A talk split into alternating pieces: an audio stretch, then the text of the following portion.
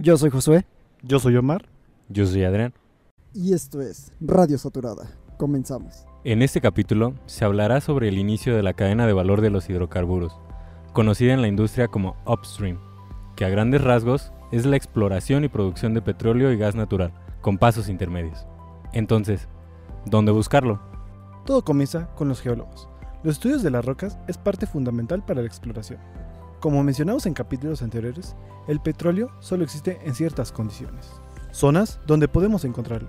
Hablamos de ambientes sedimentarios, en el cual se forman los sistemas petroleros, los cuales hablamos en episodios pasados. En episodios pasados solamente mencionamos que era un ambiente sedimentario, pero ¿en cuáles podemos encontrar hidrocarburo? Principalmente, los ambientes que se necesitaban para la creación de hidrocarburos eran ambientes con características específicas, tales como que no tengan oxígeno, que se promoviera una sedimentación adecuada, que la materia orgánica pudiera quedar sedimentada y no fuera afectada por otros, por otros factores u animales que pudieran bioturbar la sedimentación. Hablamos de que debe haber un cierto porcentaje de materia orgánica para tener una buena roca generadora.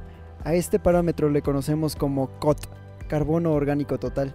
El carbono orgánico total necesario para empezar a tener hidrocarburos es de aproximadamente 15%. De un 15% en adelante podríamos considerar una muy buena roca generadora. Ahora, cabe mencionar que existe una clasificación de los ambientes, dependiendo de su origen, o sea, de dónde estén ubicados. En primer lugar tenemos a los ambientes continentales. Como su nombre lo indica, son los que se encuentran presentes en el continente, en la Tierra básicamente. Después tenemos los ambientes marinos. Como su nombre lo indica, deben de estar presentes en el mar. Y por último tenemos la fusión de estos dos, los ambientes mixtos, que va a ser donde se encuentre la mitad terrígeno y la mitad marino. Básicamente la campechana. Por parte del continental tenemos el mayor aporte al sistema petrolero con la roca almacén. Esto debido al transporte de sedimentos generados por la erosión de la roca. Estos sedimentos viajan a través del, territorio, llegando hasta un punto donde se depositan esto gracias a la, gravedad. En este punto en el, en el que se depositan ya tienen una redondez, una forma determinada, que es lo que nos llega a formar una roca con las propiedades necesarias para hacer una roca almacén. En este caso lo que estamos buscando es que sea permeable, es decir, que tenga sus poros conectados y obviamente porosa. Otro elemento del sistema petrolero es la roca generadora. Esta roca, a diferencia de la roca almacén, es mucho más fina. Sus granos son mucho más pequeños que una arenisca, que es la roca almacén más común. Esta roca, al igual que la arenisca, tiene un gran transporte. La mayoría viene por los continentes y gracias a su gran transporte que tiene, se va erosionando y se va haciendo mucho más pequeña. Después del proceso de diagénesis, se genera una roca llamada lutita. Dicho todo esto, ya tenemos una idea de dónde empezar a buscar. Hablamos hace unos momentos sobre que necesitábamos que no hubiera oxígeno. A esta condición se le conoce anoxia. Entonces el mejor lugar para encontrar estas características es en algún lugar que tenga agua, por ejemplo un pantano o un mar.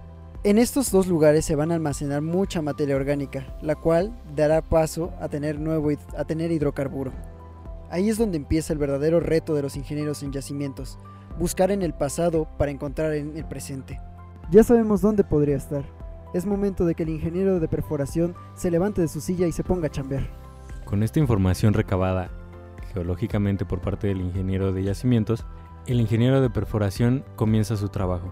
Como esta información prácticamente no es la necesaria para llegar al punto que todos queremos, es decir, al yacimiento, sino es más bien un supuesto, el perforador hace su trabajo casi a ciegas, con una pérdida total de fluidos, creando así los pozos exploratorios, que posteriormente sean la fuente principal de obtención de información para el estudio y caracterización de la zona geológica donde se pretende que está el yacimiento.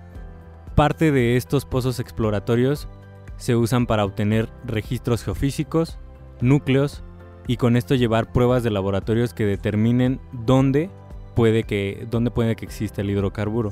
Si este pozo exploratorio fue efectivo y dio en la zona donde se encuentra el hidrocarburo, lo que se hace posteriormente es perforar los pozos delimitadores.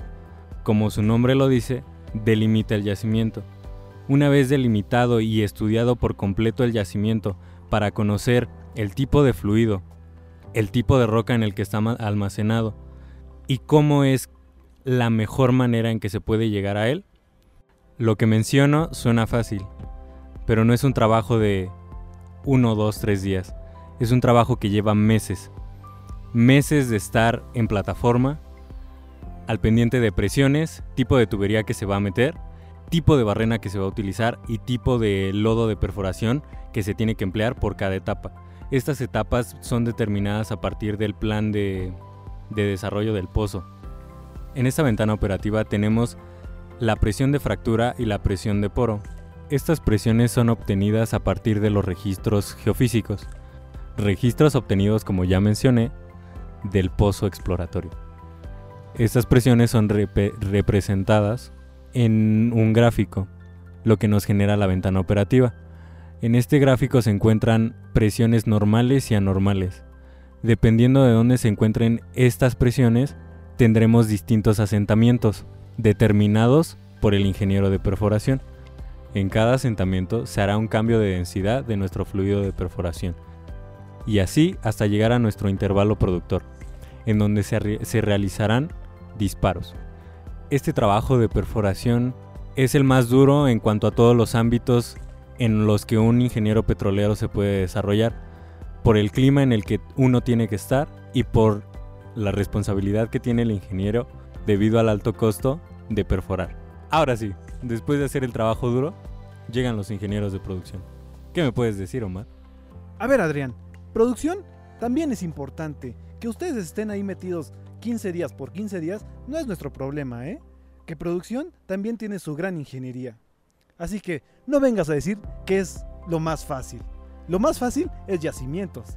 Sí, claro, Omar. ¿Qué vas a hacer si ni siquiera sabes dónde está el petróleo? Dejando de lado esta discusión, vemos la importancia que tienen los ingenieros en producción. Llevar los fluidos desde yacimiento hasta superficie, cuidando las caídas de presión. Y te preguntarás, ¿qué son las caídas de presión, Omar? Bueno, en yacimiento se tiene una presión de yacimiento o de fondo fluyente cuando el pozo empieza a producir. Esa presión es mucho mayor a la atmosférica. Omar, yo tengo una duda. ¿Qué tiene que ver el sistema integral de producción con esto? Qué bueno que me lo preguntas, Adrián. El sistema integral de producción es un conjunto de elementos que transportan los fluidos desde yacimientos hasta superficie y se compone por yacimiento, tubería de producción o TP, también a veces confundida con la tubería de perforación que se ocupa, obviamente, en perforación, cabezal, líneas de descarga, separador y tanques de almacenamiento. Y te explico esto para saber en dónde se pierde la presión. La presión se representa como la energía que tiene el yacimiento para fluir. Existen pozos fluyentes, los cuales con la misma energía de yacimiento fluyen hasta superficie. Hay otros que no, que se llaman pozos no fluyentes, los cuales necesitan una pequeña ayuda para llevar su producción o gasto hasta superficie. Todo esto se hace para optimizar la producción de hidrocarburos. Esto es un poco de información de lo que se hace en el upstream. Lo primero en la cadena de valor de los hidrocarburos. Si quieren un poco más de información de cada uno de estos componentes del upstream, no duden en hacérnoslos llegar por nuestras redes sociales.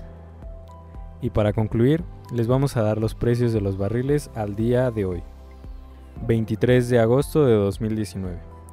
La mezcla mexicana de exportación está en 49 dólares con 93 centavos. El crudo Brent en 58.63 dólares. Y el crudo West Texas Intermediate 53.33 dólares. No se olviden seguirnos en Facebook, Twitter, Instagram y YouTube. Y recuerden, Pemex tiene la energía, pero nosotros tenemos el código.